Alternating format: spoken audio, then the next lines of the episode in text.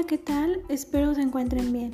Mi nombre es Rosalinda y el día de hoy he venido a hablarles sobre lo que ocurre en la cuarta semana a la octava semana del desarrollo humano. Comenzaré hablando sobre las fases del desarrollo embrionario. Estas fases se pueden dividir en tres fases y de alguna manera van a estar relacionadas entre sí. La primera fase es la fase de crecimiento y esta va a implicar la división celular y la elaboración de los productos celulares. La segunda fase es la morfogénesis y aquí se va, a implicar el desarrollo de la forma, el tamaño y de otras características de un órgano concreto, ya sea de una parte del cuerpo o todo el cuerpo entero. Y la tercera fase es la fase de diferenciación eh, la finalización de la diferenciación da lugar a la organización de las células en un patrón preciso de tejidos y órganos que pueden llevar a cabo las distintas funciones especializadas. Una vez hablado sobre las fases, les hablaré sobre el plegamiento del embrión. el plegamiento es un acontecimiento significativo en el establecimiento de la configuración corporal que va a ser el plegamiento del disco embrionario trilaminar plano con la formación de un embrión de configuración cilíndrica.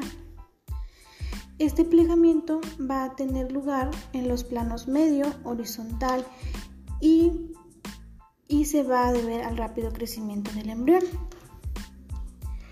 En el plegamiento del embrión en el plano medio, pues este plegamiento de los extremos del embrión en la dirección ventral va a dar lugar a los pliegues de la cabeza y la cola que hacen que las regiones craneal y caudal se desplacen ventralmente a medida que el embrión aumenta su longitud craneal y caudal. Eh, en el pliegue cefálico, al comienzo de la cuarta semana, los pliegues neurales de la región craneal van a aumentar de grosor formando el esbozo del encéfalo. Inicialmente el encéfalo en desarrollo va a mostrar una proyección dorsal hacia la cavidad amniótica. Más adelante, el prosencéfalo en desarrollo crece cranealmente más allá de la membrana orofaringea y sobresale por encima del corazón en desarrollo. Al mismo tiempo, el septo transverso, el corazón primordial, el celoma pericárdico y la membrana orofaringea se van a desplazar hacia la superficie ventral del embrión. Durante el proceso de plegamiento, parte del endodermo de la vesícula umbilical queda incorporado en el embrión en forma del intestino primitivo anterior, que, va a ser el primordio de la faringe, el esófago, la parte inferior del sistema respiratorio. Este intestino primitivo anterior va a estar situado entre el encéfalo y el corazón y la membrana orofaringea va a separar el intestino primitivo anterior del estomodeo y este va a ser el primordio de la boca. Tras el plegamiento de la cabeza, el septo transverso va a quedar situado por debajo del corazón, donde posteriormente se va a transformar en el tendón central del diafragma. También el plegamiento de la cabeza va a influir en la disposición del celoma embrionario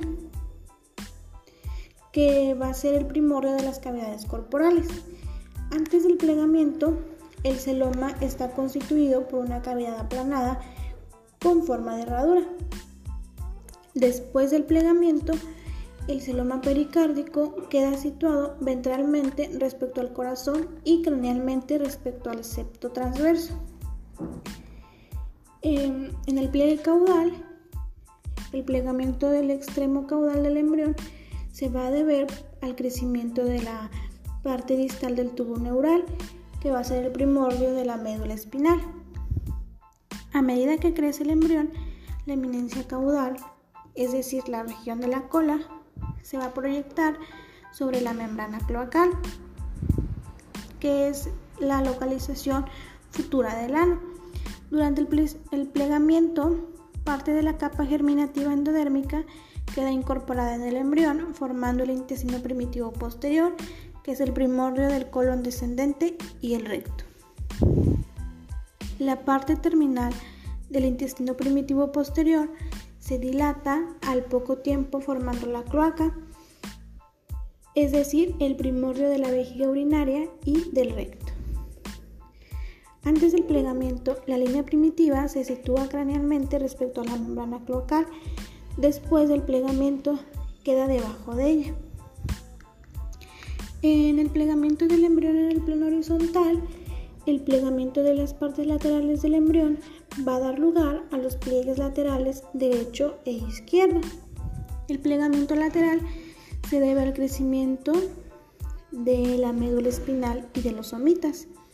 El primordio de la pared ventrolateral se pliega hacia el plano medio y hace rodar ventralmente los bordes del disco embrionario que le va a dar lugar va a dar al embrión de configuración un, poco cilíndrica.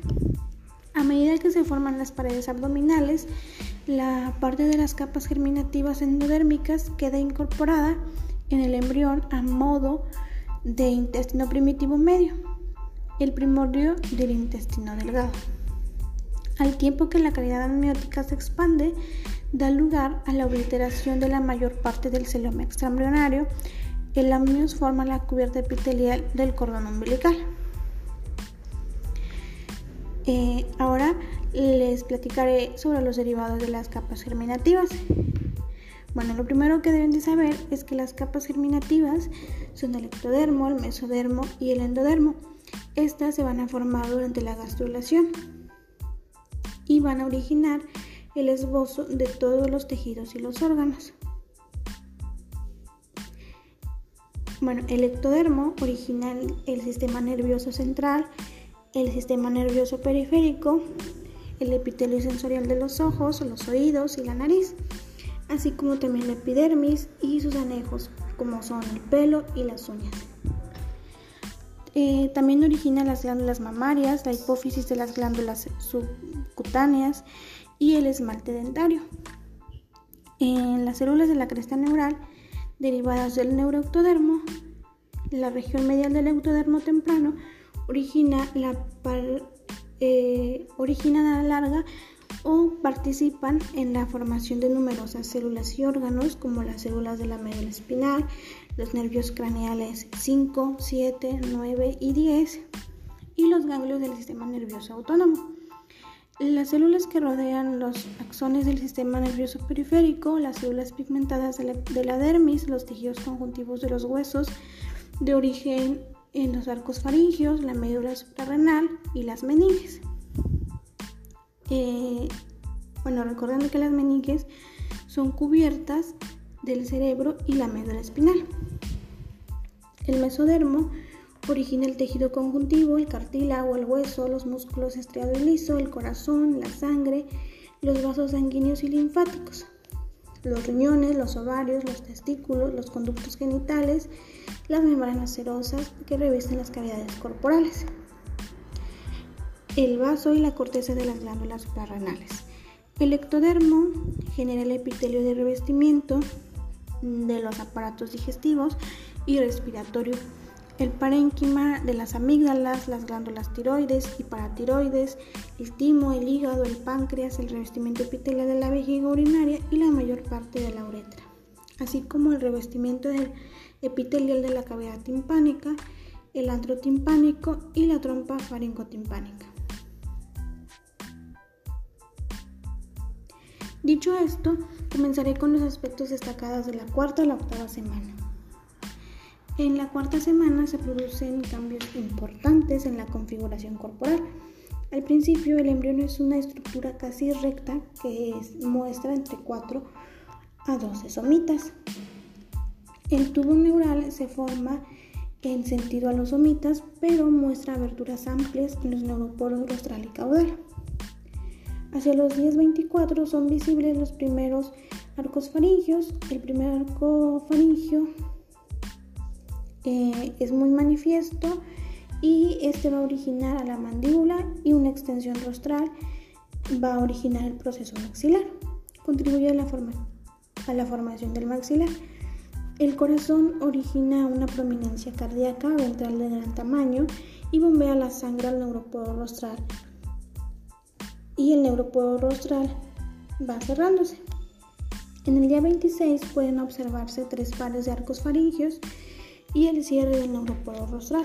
El prosencéfalo causa una elevación destacada de la cabeza del plegamento del embrión y hace que se presente una incurvación en forma de C. Los días 26 y 27 se reconocen los esbozos de los miembros superiores en forma de pequeñas tumefacciones de las paredes ventrolaterales del cuerpo. Las placodas ópticas son los primordios de los oídos internos, también ya son visibles en la cuarta semana. A los lados de la cabeza pueden observarse dos engrosamientos ectodérmicos y estos engrosamientos son las placodas cristalinas que son indicativos de los futuros cristalinos oculares. El cuarto par de arcos faringios y los esbozos de los miembros inferiores son visibles al final de la cuarta semana, momento en que también es característica una eminencia caudal similar a una cola larga. Hacia el final de la cuarta semana se cierra el neuroporo caudal. En la quinta semana, los cambios en la morfología corporal son menores, pero el crecimiento de la cabeza va a superar el resto de, las regiones. El aumento del tamaño de la cabeza se debe al rápido desarrollo del encéfalo y las prominencias faciales. Al poco tiempo, la cara establece contacto con la prominencia del corazón. Debido al rápido crecimiento del segundo arco faringio, este supera en tamaño al tercero y cuarto arcos, formándose una depresión lateral a cada lado y el seno cervical. Bueno, en la sexta semana, los embriones muestran movimientos espontáneos como espasmos del tronco y de las extremidades en desarrollo. Eh, también pueden presentar en esta etapa una respuesta refleja al contacto. Los miembros superiores eh, comienzan a mostrar una diferenciación general a medida que se desarrollan los codos y las grandes placas de las manos. Los primordios de los dedos, denominados rayos digitales, comienzan a formarse en las placas de las manos. El desarrollo de los miembros inferiores se produce en 4 a 5 días después del desarrollo de los miembros superiores alrededor de la hendidura faringea. Situada entre los dos primeros arcos faringios aparecen varias protrusiones pequeñas que son los montículos auriculares. Eh, los ojos resultan obvios ya que se han formado el pigmento retiniano. La cabeza es muy grande en relación con el tronco y permanece curvada sobre la prominencia cardíaca. En la séptima semana aparecen zonas de separación entre los rayos digitales, las placas de las manos y de los pies. Eh, dichos espacios definen con claridad los dedos. La comunicación entre el intestino primitivo y la vesícula umbilical queda reducida a un contacto fino eh, y este contacto es el conducto onfaloentérico. Eh, en esta semana se inicia la osificación de los huesos de los miembros superiores. En la octava semana, ah, los dedos de las manos están separados, pero aún aparecen unidos visiblemente por la membrana. Eh, son visibles las muescas o espacios de separación entre los rayos digitales de los pies. La eminencia caudal todavía está presente, pero ya es pequeña ha, em, aparecido el plexo vascular del cuero cabelludo. Hacia el final de la octava semana son aparentes todas las regiones de los miembros al tiempo que los dedos han experimentado un alargamiento y están completamente separados. Los primeros movimientos voluntarios son los miembros eh, ocurren en esta semana. La osificación primaria se va a iniciar en los fémures. Las manos y los pies se aproximan entre sí ventralmente. Y avanzada la octava semana, los embriones van a mostrar características claramente humanas. Y con esto he terminado de hablarles sobre el tema.